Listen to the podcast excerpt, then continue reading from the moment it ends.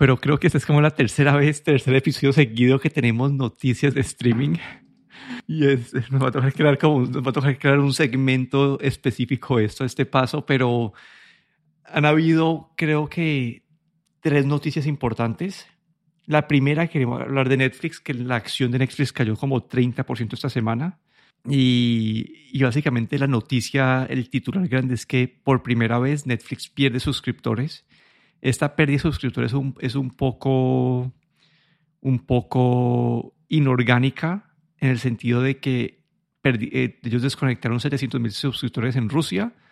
Entonces, sin, eh, quitando esta, esta eliminación de decisión de ellos de Rusia, hubieran crecido, pero el crecimiento es bajito. Y entonces aquí queda esta noticia de, listo, como que Netflix, ¿qué puede hacer para seguir creciendo? Y es, uno, como que ahí han empezado a mencionar cosas como que dicen que la gente, no está, eh, la gente está compartiendo las claves y todo eso. Pero digamos, yo en ese momento yo comparto con mi, con, con mi hermano, comparto la cuenta de Netflix y yo no pagaría 20 dólares al mes si no pudiera compartir con él. Y dicen que van a empezar a cobrar 3 dólares, algo así, o es lo que estaban probando creo que en, en Costa Rica y en otros países, que para poder acceder a, tu, a esa cuenta desde afuera de tu casa, eh, van a cobrar como 3 dólares por, más por usuario. Entonces aquí es donde Netflix está viendo qué hacer una solución que tienen es eh, tratar de incrementar los usuarios por cobrándole más para, para la gente que está compartiendo las claves. Pero también Netflix es el más grande de todos y el como que las otras compañías tienen mucho campo de crecimiento porque son nuevas, son pequeñas. Netflix tiene como que, no sé, como 300 millones de suscriptores, una vaina así, ¿no? Sí. Entonces, no sé, como que esta, esta es la situación de Netflix, no sé, no sé qué pensar de como que este, este, esta, este impacto que tuvo el stock de 30% me parece bastante drástico. Sí, la verdad es que eh, mm, una sorpresa, ¿no? Porque Netflix pues eh, lleva, ¿cuántos años? Creo que lleva 10 años creciendo y creciendo. Y por primera vez, ¿no? Vemos esto, claro, mencionas también lo de Rusia, pero dicen, están estimando que, que en este segundo cuarto podría perder 2 millones de suscriptores, ¿no? Empieza a ser ya algo un poquito más... Eh, Mm, bueno, no sé si preocupante porque creo que tienen como 220 millones o 222 millones, pero eh, la estrategia que han seguido, que han empezado o que empezaron yo creo que hace un, par de años de subir los precios, yo creo que está siendo un poco, yo creo que incluso contraproducente. No sé si, si, si, si decir que están perdiendo usuarios porque la gente ya no está dispuesta a pagar esos precios, pero la verdad es que la gente comparte cuentas, yo creo que eso es un hecho. Eh, nosotros en este momento no estamos compartiendo, pero bueno, eh, si tuviésemos la posibilidad lo haríamos, porque pagando una suscripción de 4K, 4K con, con eh, bueno, son 17, 18 euros al mes. Son como al cambio como 20 dólares. Es un, es bastante dinero, si lo piensas bien. Y claro, si lo compartes con una o dos personas, pues compartes el coste. Pero esto se ha hecho siempre. Yo creo que esto ha sido desde el principio de Netflix, lo de compartir cuentas. Entonces no veo esto como un como una excusa, ¿no? A perder suscriptores. Yo creo que lo que está pasando es que los precios se están poniendo a, un nivel que es que si no la compartías vas a buscar a alguien para compartir. porque porque se está para mí para mí está llegando a, está siendo un poco demasiado caro. Vale que como hablamos en el episodio anterior, hace dos episodios, pues Netflix ofrece, es, es la plataforma más completa, no ofrece todo. Pero yo creo que están llegando a unos precios un poco extremos, sobre todo, bueno, estos 20 dólares son cuando tienes el 4K, ¿no? La básica creo que son 7 o 8 dólares, ¿no? Pero no sé, yo creo que puede ser incluso un poco contraproducente este, el subir los precios, ¿no? Como para, como para continuar creciendo. No sé, yo, yo lo veo así, es, es mi... Sí, no, había, un argumento que vi que no estoy muy de acuerdo y era la gente diciendo, así ah, es que Netflix se enfocó en sacar contenido no de alta calidad, entonces la gente se está yendo. Para mí no es eso, yo creo que es más, ese argumento no me gusta porque yo creo que la gente que tiene todo, yo básicamente como yo veo el mundo del streaming, es todo el mundo tiene Netflix y cogen alguno de los otros por la calidad del contenido, pero no es que la gente, esté, la gente se esté yendo o, o, metiéndose menos a Netflix porque tenga menos, menos contenido de calidad. Entonces esa parte no la veo tanto como, y ahí es lo que estoy de acuerdo con vos, es como la estrategia de precios que la veo un poco confusa. Netflix es el único que te cobra más por ver contenido en 4K y tal vez deberían repensar, listo, si ya van a, bloquear la parte de, de compartir por fuera de casa, entonces deberían repensar la estrategia de precios porque no sé, como que si va a ser por casa no deberían limitarte, el número de streams no deberían limitarte. Si es uno o cinco entre la misma casa, pues es dentro de la misma casa, entonces no, sí, no deberías tener esa limitación ya de cuántos usuarios y creo que deberían repensar completamente su estrategia de, de, de precios. Y, y, la otra parte es también algo que están haciendo dos otras, otras compañías, es meter una, un tier de propagandas que esto te pueda ayudar a entrar a países que, no, que la gente que no está dispuesta a pagar los 8 o 9 dólares al mes, pues puede que te ayude a, entrar a países que por, por 3, 4 horas al mes puede que, que tener esta, esta versión con ads te, sí, puedas capturar un poco más del mercado que no están por fuera del alcance en precio en este momento.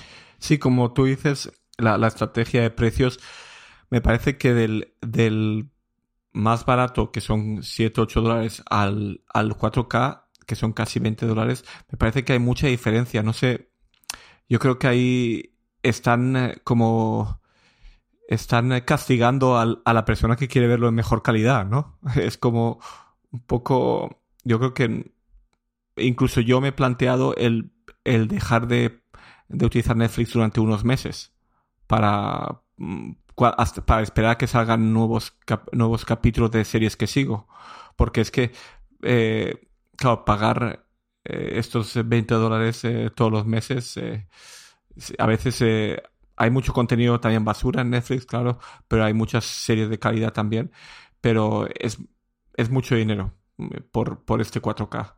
No, yo, yo, lo había pensado lo mismo, sino que como lo está usando mi hermano también, y ella sí, sí lo, lo utiliza más, entonces por eso no lo he cancelado, pero si, si, no, si, me toca, si me lo limitan solamente a mi, a mi casa, yo creo que lo canceló Netflix y es porque otros, otros, otros stream, eh, compañías como HBO, que ha, seguido creciendo, acá mencionó que metieron 13 millones de suscriptores el año pasado, siguen creciendo, ya tienen 76 millones, no, no es tanto como los 200 millones de, Netflix, pero han estado creciendo y se está enfocado en contenido de más alta calidad y el app, pues ahorita tuvo una mejora, el, app de Apple TV, de, de sí, el Apple TV la mejoraron un poco ahorita. Entonces, no sé, como que, aquí eso nos muestra que el mercado sigue creciendo en cuanto a volumen, pero creo que el tamaño en cuanto a suscriptores es donde está la limitación en este momento. Que Netflix no puede, yo creo que Netflix no puede pagar de esos 220 millones porque el mercado de suscriptores es, está limitado. Y en cuanto a valor, la gente que de esos 220 millones, hay gente que está dispuesta a pagar 3, 4, 5 servicios. Entonces puede que, no sé, sí, como que ahí, ahí no sé cuál sea el camino al futuro de esta, de cómo, cómo van a hacer ellos para crecer el número de suscriptores y eso puede que sea por precios, contenido en, eh, local en varios países. No sé cuál sea el siguiente paso para seguir creciendo. Sí, ahí, ahí eso es, sí, como, como empresa, como negocio, pues eh, va a ser un poco difícil, ¿no? El cómo pueden continuar aumentando las ganancias eh, como tienen las cosas hoy en día, porque suben más los precios, yo creo que ya van a perder más clientes. Y como dices tú, hay, hay compañías como HBO que, que, anunciaron que estos 13 millones nuevos de suscriptores, que ya 76 millones son bastantes para el servicio HBO. Eh, y ofrecen ofrecen 4K, ofrecen todo por, ese, por el mismo precio. No tienen este, este rango de precios que Netflix tiene como tres diferentes niveles de precio. Y cualquier otra compañía ofrece toda la calidad de streaming, todo por el mismo precio. No, es algo que Netflix no se lleva este, tiene este sistema ya desde hace, creo que es casi desde el inicio. Sí, y yo creo, bueno, yo esto, eso, yo ahí te pongo un asterisco a lo que estás diciendo porque yo creo que es cuestión de tiempo en que todas estas compañías suban de precio. Tengo que yo creo que el primero va a ser Disney Plus, que ya tienen como 130 millones de suscriptores. Como creo que ellos, ellos capturan un poco y no se demoran en empezar a subir los precios. Con que sea seguro va a ser el camino del negocio. Entonces creo que lo que va a pasar aquí es que el, la distinción en cuanto a contenido para esas familias están pagando 3, 4 servicios, cuando todos suban precios, esas familias de que van a eliminar uno y entonces van a tener que eliminar el que o va a ser por temporadas, como, ah, bueno, eh, cancelo este por esta parte del año, cancelo esta otra parte del año, o simplemente van a, van a mantener uno de alta calidad más tiempo. Entonces, no sé. Sí, es, es veo este mercado evolucionando como que de todas partes, ¿no? Como que el crecimiento del mercado, los paquetes, el, el alcance, la calidad del servicio, es un mercado que ha estado cambiando y poco a poco siento que estamos volviendo más como que a la era del cable a pagar no sé, es que no sé cómo haya sido en Europa, pero acá en Estados Unidos, por tener el cable eran como que 80 dólares al mes, como, como casi que la cuenta promedio. Entonces, poco a poco estamos volviendo, sumando todos esos servicios a ese, a ese mismo gasto mensual. Wow, no, aquí los, normalmente el cable costaba como unos 20 euros o 25, pero tampoco había, había bastante, mm, no, no había tanto, tanto cable, ¿no? Porque ya habían bastantes canales eh, gratuitos eh, con propaganda, había, había bastante variedad, pero, pero no, no se pagaban esas barbaridades, ¿no? Bueno, y llevando esta parte del streaming al extremo, teníamos a CNN, que hace tres semanas lanzó CNN Plus. Y acá quiero, pues hay que dar un poquito de fondo, ¿no? CNN eh, lo está adquiriendo Discovery y, y el rumor es que eh, los de CNN querían pues quedar eh, manejando, querían tener una posición importante en esta nueva compañía que se está, que se está juntando. Entonces eh, contrataron a McKinsey, esta compañía de consultores, a, tratar de, de, ver cómo podían hacer ellos con, para llevar a CNN a otro, a otro paso, a otro nivel y lanzar ese CNN Plus que duró tres semanas al aire. y, y no sé, como que aquí no sé si duró tres semanas porque simplemente llegó Discovery y dijo, no, cancelémoslo porque este no es, no es parte de la estrategia, o porque no cumplió las expectativas y siento que debieron haber gastado millones y millones de dólares lanzando algo que, que no duró ni un mes. Sí, esto para mí fue una sorpresa, ¿no? No había, obviamente CNN Plus supongo que había llegado, había empezado solo en Estados Unidos, bueno, no, no, no había, pero de repente una plataforma así con tres semanas que se cancele, eh, me parece haber empezado algo para cancelar en tres semanas cuando he leído que habían invertido ya como 100 millones de dólares y, bueno, tenían una estrategia de invertir hasta un billón en, creo que en unos, en unos años, pero me parece una barbaridad. No sé, ¿para qué empiezas una, algo para cancelarlo a las tres semanas? Sí, ahí, ahí, ahí el rumor era bueno, lo que yo he leído hasta ahora es que era algo más como los, direct, de los, sí, los directivos, directores de CNN que querían pues dejar su nombre, entonces están haciendo lo, imposible por tratar de quedar como con relevancia en esta compañía nueva y fue por eso que impulsaron esto y era más por, por buscar su propia relevancia dentro de la compañía, no tanto por, porque tendría, tuviera sentido de negocio o nada de eso. Y creo que otra parte que, que le hacía falta esta parte de CNN Plus, por mencionarlo, es que Muchas veces cuando la gente quiere buscar noticias o piensa en CNN, quiere, está pensando en este canal de noticias en vivo que está actualizando, pero como esos tienen como contratos con mil compañías de cable, no podían eh, hacer streaming de este contenido. Entonces, quedaron como, entonces era como que contenido on demand que, yo creía que si alguien va a meterse a CNN Plus, también quieren tener el contenido en vivo disponible en, en ese app y no lo, pues no lo tenían. Entonces, sí, siento que, que fue algo muy apresurado y que al parecer no, no funcionó, pero te, te muestra que uno, sí, esta, este, todo de volverse su propio streamer puede llevar a, a decisiones un poco erróneas. Pero bueno, ya cambiando a otro tema, no sé si, bueno, creo que ya sí viste lo de Musk y que, que como está. Sí, he visto titulares por todo en Twitter eh, la verdad es que he sorprendido. Bueno, ahí, ahí voy a contar un poquito la historia. Y es que Musk eh, puso unas, unas, unas encuestas en Twitter diciendo, ¿crees que Twitter está protegiendo la libertad de expresión? Y cuidado con lo que responda porque esto va a tener, esta, esta encuesta va a tener implicaciones. Y pues mucha gente respondió que no, que Twitter no está cuidando, pues no está teniendo, eh, no está haciendo buena con la libertad de expresión. Entonces después Musk eh, dijo, eh, puso otra cosa como eh, así, ah, ah, bueno, bueno, después anunció el otro día que tenía ya 9% de Twitter comprado le habían ofrecido un puesto en, el, en la junta de directores, pero creo que renunció a esto porque desde la junta de directores no puede tomar las... al estar en la junta de, directores tienes unas, responsabilidades que puede que estuvieran en contra de lo que él quiere hacer con Twitter. Entonces eh, no acepto esa posición. Y después sacó otra, otra encuesta diciendo que ustedes quieren un botón de, de edición en Twitter. Y todo el mundo dijo que sí. Y el punto es que ahora, después a los dos días, dijo que está haciendo una oferta para comprar Twitter como en 43 billones de dólares, que es como un es 20% por encima de lo que están las acciones en ese momento, pero está por debajo del histórico. Y entonces ahorita Twitter se ve, se encuentra con uno, o aceptar esta oferta de Musk y, que se vuelva una compañía privada y perder control, o dos, tratar de ver si encuentran una opción, otros inversionistas que puedan comprarlo, diluir a Musk y, y, pues todos se diluyen, todos los, los shareholders, accionistas se, se, diluyen y así evitan que Musk tome control.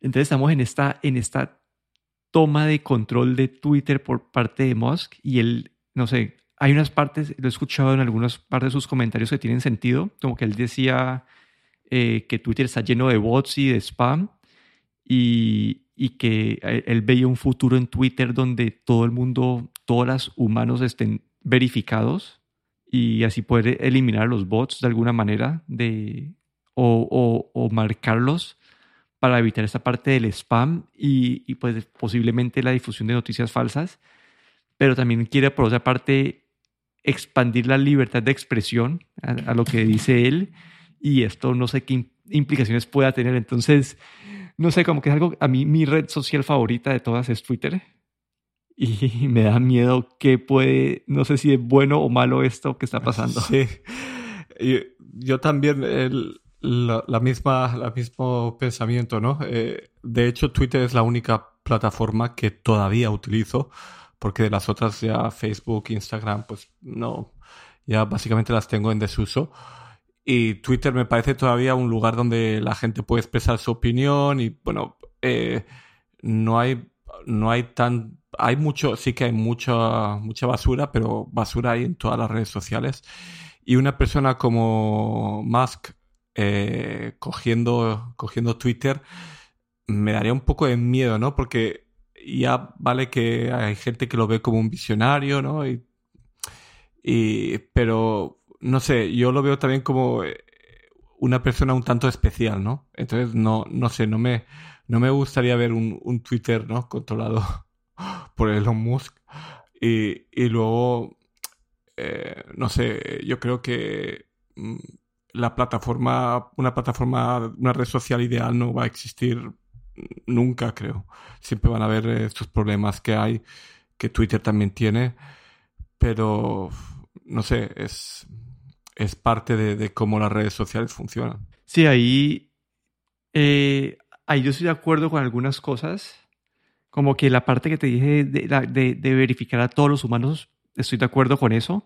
Ya si estos humanos después son eh, anónimos o no puedan ser anónimos, es una decisión un poco de diseño que puede cambiar, pero sabes que es al menos, si es una persona anónima, sabes al menos que es, que es real. Entonces, a mí la parte de verificación la entiendo y siento que es una herramienta buena para tratar de eliminar esas miles de cuentas de bots que son gente solamente creando basura y, usualmente son o spam para robar gente, pues, o difundiendo noticias y desinformando. Entonces, esa parte estoy de acuerdo. Ya si es anónimo o, o, o tenés que estar, no puedes tener, no, puedes tener como, sí, no puedes ser anónimo en Twitter, eso es otra, otra decisión. Esa no sé con cuál estaría más de acuerdo, porque, no sé, si estás en una parte y te toca, y estás produciendo con tu nombre, en algunos países eso puede ser peligroso. Entonces, esa parte no, no, han mencionado nada al respecto de eso, pero ahí quedó un poquito, sí, quedó un poquito como, no, me no sé qué decisión vayan a tomar. Y la otra parte que menciona él que es, que me da miedo y no sé qué pueda pasar es la parte de moderación. Y hemos, hemos visto que moderar estas plataformas es, es eh, no sé, es, casi que imposible porque todo todas las acciones que hagas va a haber un grupo y un grupo muy vocal un grupo que, se hace escuchar que no va a estar contento. Entonces, esa decisión, lo que pueda pasar aquí, no sé si, me da miedo cuál vaya a ser el resultado de esas acciones que tome Musk si llega a tomar Twitter en ese sentido también.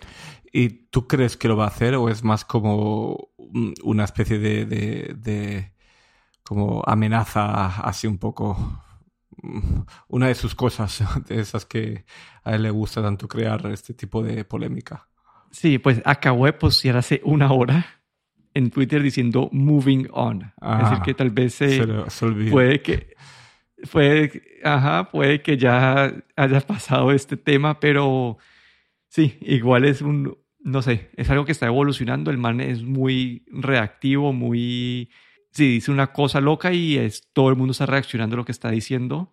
Y, pero sí, me da miedo porque Twitter es mi red social favorita, aunque lo que he notado es que todo, mucha gente que utiliza el app oficial de Twitter termina como quejándose de, que ve pura basura, ve mucho odio. Ahora en Colombia están en, elecciones, entonces todas las, como las notificaciones y contenido recomendado de Twitter son pues es, sí, es puro odio. Yo como yo utilizo ese tweetbot que básicamente solamente me muestra posts de gente que yo sigo, entonces yo, yo tengo una experiencia de Twitter muy diferente a la, a la normal, entonces no sé si sea por eso que todavía me encanta Twitter o, o, o qué, pero, pero sí, como que es, no sé, tengo miedo de que pueda pasar con Twitter. Sí, la verdad es que esperemos que, que no cambie. Como tú dices, el Twitter puede que a veces la, la experiencia cambie un poco dependiendo si utilizas la aplicación oficial. Hay una opción para, para que Twitter te sugiera también lo que ver y hay otra opción que es solo ver lo que los tweets de, tu, de la gente que sigues, ¿no? Entonces también eso cambia un poco el, la visión, ¿no? Y lo que ves. Pero bueno, es, es parte de la red social. Sí, vamos a ver qué termina pasando con esto. Seguro en algún episodio futuro puede que tengamos que actualizar mm. el estatus de, de, esta acción de Musk y Twitter. Y en otras noticias, eh, no sé, hay retrasos en la cadena de suministro de Apple. Creo que hay, gente que está pidiendo productos y están como dos, tres meses de atraso. Y esto también, eh, los rumores es que muchos de los productos de Apple han estado atrasados también en anuncios por la parte de la cadena de suministro. Ahora está en China otra vez hay, hay bloqueos eh, eh, por COVID. Entonces esta dependencia de Apple en China eh, lo está afectando creo que directamente. Vamos a ver cómo afecta también como que el iPhone. Aunque el iPhone ya, ya tiene planta de producción en, en, en India. Entonces puede que se vea menos afectado. Pero digamos para los Macs y todos como que están como que varios meses, te toca pedirlo varios meses adelantado. Sí, aquí lo que yo creo que todavía mm, estamos todos ya pensando ¿no? que el COVID está pasando, pero en China, en la zona de Shanghai, hace dos semanas pusieron, hicieron una, un lockdown, un, un eh, encerraron a 25 millones de personas, incluyendo fábricas, incluyendo aeropuerto, importación, exportación, eh, transporte, todo. Y, y ya teníamos bastantes problemas, ¿no? Sobre todo eh, con, las, con el cierre de las fábricas que ya había habido eh, el año pasado eh, por el COVID. Y ahora todavía, en este 2022, todavía estamos viendo estas cosas, ¿no? Y yo creo que, claro, esto, quieras o no, pues va, va a afectar, va a afectar, o está afectando, de hecho, en, en, muchos otros campos, ¿no? Pero, claro, Apple, como es como, digamos, famoso, ¿no? Y, siempre estamos esperando que ahí en septiembre anuncien el iPhone y que esté disponible al poco tiempo, pues no sé si este año va a pasar como, creo que fue el año pasado, hace dos años, ¿no? Que, que se retrasó el evento como un mes o ¿cómo, cómo fue? Sí, el, fue, fue el 2020, que lo hicieron en octubre. Pues no sé, a mí me da que, que puede que que este año vuelva a pasar lo mismo, aunque supongo que, como dices, Apple pues tiene fábricas en India y supongo que está muy, muy al tanto de todos estos riesgos, sobre todo después de esta temporada de COVID. Y, y claro, tienen, eh, hacen, eh, mitigan sus riesgos, ¿no? Pues eh, moviendo fábricas o, o los suppliers de, de, componentes, pero hay muchas cosas que no se pueden, que, que a veces son componentes únicos eh, que fabrica a lo mejor solo un, fabricante y ese fabricante está en esa zona y no pueden hacer nada, ¿no? Así es que bueno, habrá, habrá que ver, pero eso ya, ya vienen estos rumores. Yo creo que ahí tendremos que un poco también hacernos a la idea que tal vez pues eh, el iPhone venga un poco más tarde este año o no las cantidades no sean eh, no, no esté tan fácilmente disponible, ¿no? Sí, uno de los rumores que hay con el iPhone dicen como que algunos que puede ser debido a la cadena de suministro es que este iPhone nuevo van a tener el, el los modelos no Pro van a tener el mismo, el mismo chip del iPhone 13. Es decir, que van a mantener este A15 y solamente los Pro van a tener la 16 y puede que eso se vea porque no van a tener pues suficiente pues con el con el por el shortage que hay de, de, chips y todo eso entonces están tratando de sí están modificando los productos básicamente para para tomar esto en cuenta no sé si eso sea una decisión que se vaya a mantener a futuro pero pero puede que sí esto va a diferenciar aún más la línea de Apple y no me gusta tanto la decisión porque antes Apple en toda su línea tenía el mismo el mismo chip y nos, pues, bueno, ahí vamos a ver qué pasa. Acá me estoy adelantando y son rumores, pero... Sí, yo he oído ese rumor también, pero eh, una cosa que me pregunto es que, ¿qué va a tener este nuevo iPhone en la versión no Pro? Si utiliza el mismo chip, ¿qué es lo que van a ofrecer extra para que la gente compre ese teléfono? Es lo que no entiendo. Sí, ahí, ahí vamos a ver. Probablemente son mejores cámaras. Dicen que las cámaras nuevas las van a cambiar. Entonces probablemente sería por eso y tal vez un diseño un poquito diferente, pero pero sí, ahí vamos a ver qué va pasando. Creo que tenemos WWDC ya en como en un mes pasadito, en, como en seis semanas. Entonces ahí podemos. Sí. Vamos, sí, ahí vamos a ir viendo poco a poco qué va pasando y cómo van cambiando los rumores a septiembre. Y por último, así por, por mencionar la última noticia que teníamos aquí anotada, es de WhatsApp. No, yo, yo, la tenía anotada por la parte de las comunidades, no sé por qué teníamos apuntada. Yo la tenía apuntada, sí, por, eh, sobre todo por la parte de reacciones. En, que es algo que llevo esperando años. Ah, bueno, sí. Entonces aquí a las partes de mensajes de grupos específicamente en, WhatsApp están haciendo un, están haciendo, sacando funciones nuevas. Ahí vos viste las reacciones que en Signal las tienen, hasta, hasta la iMessage las tiene. La otra parte está intentando poner como herramientas para manejo de comunidades, es decir, estos grupos grandes de, de WhatsApp están sacando herramientas para que sea más fácil manejar para que un admin pueda borrar un mensaje, etcétera, etcétera. Entonces, si están como tratando de... Telegram se ha robado este mercado, como que vos ves hoy en día todos los grupos así de comunidades están en Telegram y creo que ellos quieren poder recapturar un poquito de ese mercado. Sí, yo creo que WhatsApp se ha quedado un poco estancado en, la mensajería si comparas con el incluso con el Facebook Messenger que es de la misma compañía que pertenece hoy en día todo a Meta pero WhatsApp se, se ha quedado muy atrasado, muy, un poco obsoleto, diría yo, en el, en el sistema de chat y necesita de esas nuevas funcionalidades como la reacción que, que creo que, como dices tú, pues el iMessage la tiene, el Facebook la tiene, el Telegram, el, el Signal. Y, y, parece que esto, esto va a venir, parece que ya está en las versiones beta y es cuestión de semanas para verlo en la versión oficial. Sí, y la parte de comunidad me pareció un poco interesante. Entonces vos puedes tener como crear una comunidad, como no sé decir, tu edificio, tu colegio, tu, no sé, tu barrio, y dentro de ese, de ese grupo, de esa comunidad, puedes tener varias conversaciones de grupos. Eso me acuerdo un poco más o menos a lo que es como un Slack en la oficina, que tenés tu, tu canal eh, como tu grupo y después dentro del grupo tenés varios canales y diferentes conversaciones que pueden tener ahí y que se puede manejar, pues que el grupo, eh, los admins del grupo principal tienen control. Entonces, no sé, me parece interesante esta movida de WhatsApp y creo que es necesaria para poder como competirle a, a Telegram ahorita. Sí, habrá que esperar a que lo saquen oficialmente. Pero bueno, una semana llena de, de, noticias. Bueno, dos semanas que estuvimos desconectados una semana, pero sí. Eso es todo por hoy. Aquí me despido. Daniel Rosor. Y aquí Guillermo Ferrero.